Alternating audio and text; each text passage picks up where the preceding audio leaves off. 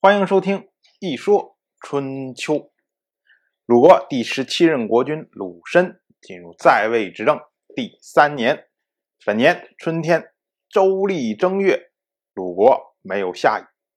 到了夏天四月，仍然没有下雨，这都是天气反常，所以呢，《春秋》予以记录。同样是本年的夏天，徐国率兵。攻克了舒国。这个徐国呀，我们之前提过。想当年，鲁国第十五任国君鲁同曾经联合齐国、宋国一起攻打过他。后来呢，这个徐国向齐国臣服。当代齐国国君齐小白有一位夫人，就是徐国人。而这个苏国呀。它是燕姓的国家，在今天安徽苏城县一带，大概呢是属于这种部落型的这种国家，所以呢也被称为群苏，就是有非常多的这个苏国的这据点。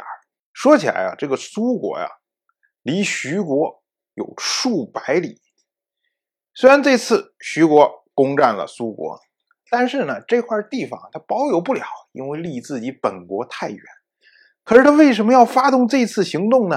哎，这个呢，就跟齐小白的战略有非常大的关系。因为齐小白在最近这么几年间，一直不停的在谋划，准备要南征楚国，所以呢，所有跟他相关的这些同盟国都开始蠢蠢欲动。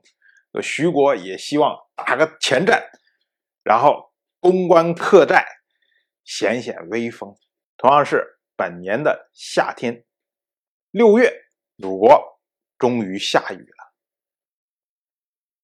鲁国呢，是从去年十月到今年五月都没有下雨，但是呢，《春秋》只是说不雨，没有说旱。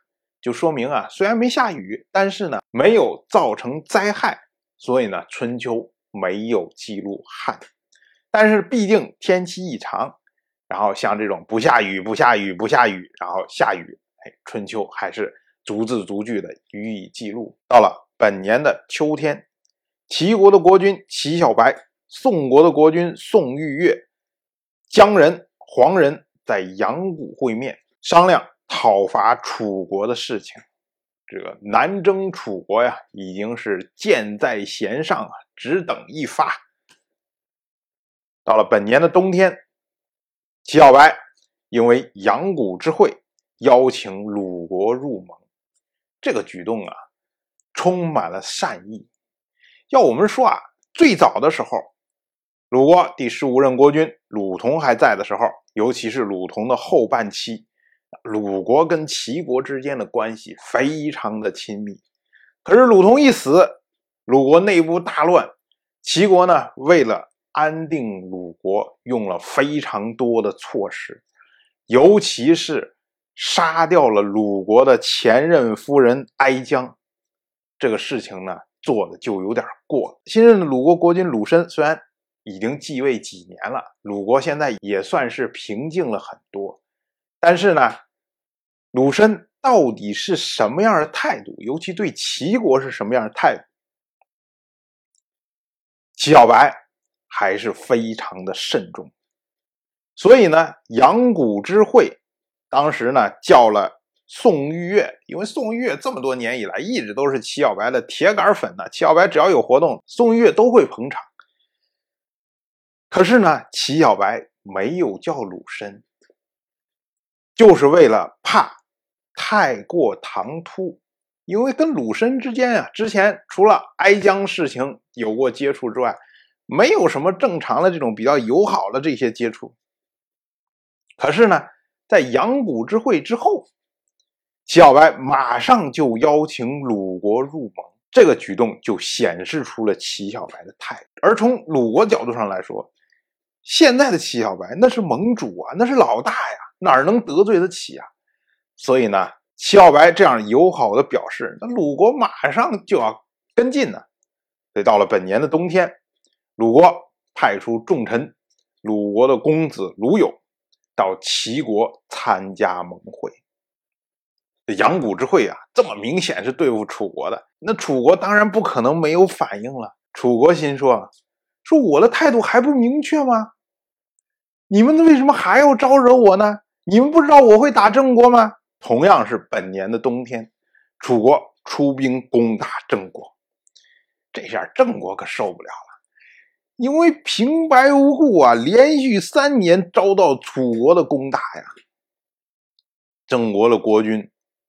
郑杰就有心想和楚国和解，说：“你别打了，我知道你的态度。他们招惹你，我也没招惹你啊。阳谷之会我都没参加，你干嘛非要打我呀？说要不然我向你求和算了。”而郑国呢，有一位大夫反对，这位大夫叫做孔叔。孔叔就说：“啊，说现在齐国正在为我们奔走啊。”每天开盟会啊，召集诸侯啊，都是为了我们呢。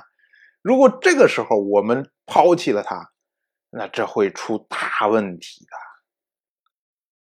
所以郑杰一听，哎呀，也觉得是有点犹豫啊。这会儿，所有以齐国为中心的诸侯正绷着劲儿准备对付楚国。如果郑国一投向楚国，那么这股劲儿。首先出气的地方就是郑国，郑国何必呢？再忍一忍吧。所以呢，郑杰放弃了和解的念头。当然，我就这么一说，您就那么一听。谢谢收听。如果您对《一说春秋》这个节目感兴趣的话，请在微信中搜索公众号。一说春秋，关注我，您不仅能得到一说春秋文字版的推送，还可以直接和我互动交流。我在那里等待您的真知灼见。